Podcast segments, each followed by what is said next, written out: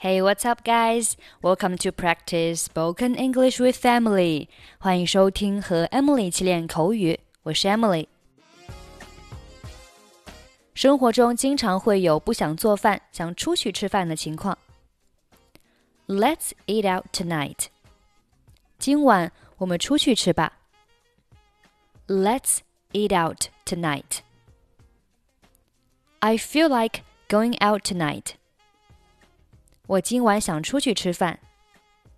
这里的 feel like doing something 表示想要做某事，相当于 want to do something。I feel like going out tonight. How about going out for something to eat? 出去吃点东西怎么样？How about going out for something to eat? Let's not eat in tonight. 今晚我们不在家里吃饭。Eat in 表示在家里吃饭，那 eat out 就是在外面吃饭。Let's not eat in tonight. Let's get a bite to eat. 咱们随便吃点东西。Let's get a bite to eat. What are you doing for lunch tomorrow? 你明天的午饭有什么安排？What are you doing for lunch tomorrow? Would you like to join us for dinner? 你要跟我们一起吃晚饭吗？Would you like to join us for dinner?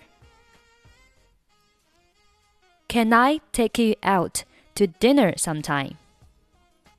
找个时间，我请你吃个饭，可以吗？Can I take you out to dinner sometime? Maybe we could go out to dinner sometime. 或许我们可以找个时间出去吃饭。Maybe we could go out to dinner sometime. Would you like to go out to dinner with me?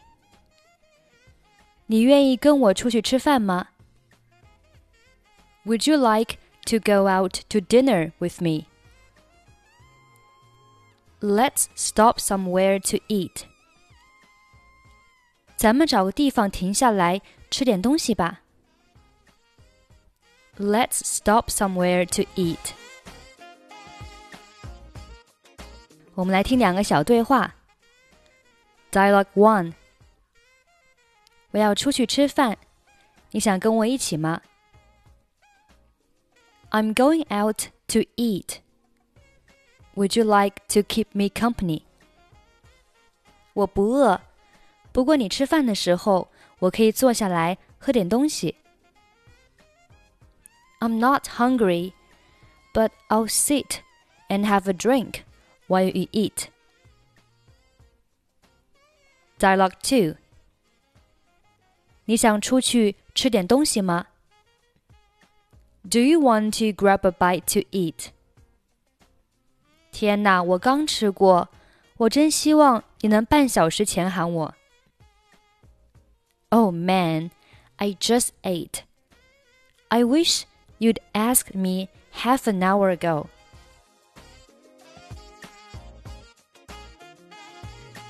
Okay, now let's listen to today's conversation.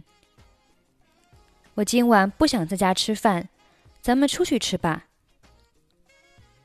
I don't feel like eating in tonight. Let's go out. 好的，我想今晚的晚饭该我请了。你有想吃的餐厅吗？Well, okay. I guess dinner is on me tonight. Did you have a restaurant in mind? 没有特别想去的，不过要记住，最好能跟孩子们一起在单间里吃。Not a particular one, but remember, it's better to sit at a booth with the kids. 好的，前面路上的那家本尼餐厅怎么样？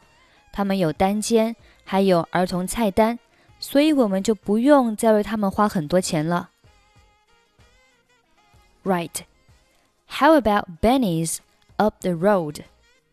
They have booth and a kids menu, so we don't have to pay an arm and a leg for them. 听起来不错。Sounds perfect. I don't feel like eating in tonight. Let's go out. Well, okay. I guess dinner is on me tonight. Did you have a restaurant in mind? Not a particular one, but remember, it's better to sit at a booth with the kids. Right. How about Benny's up the road?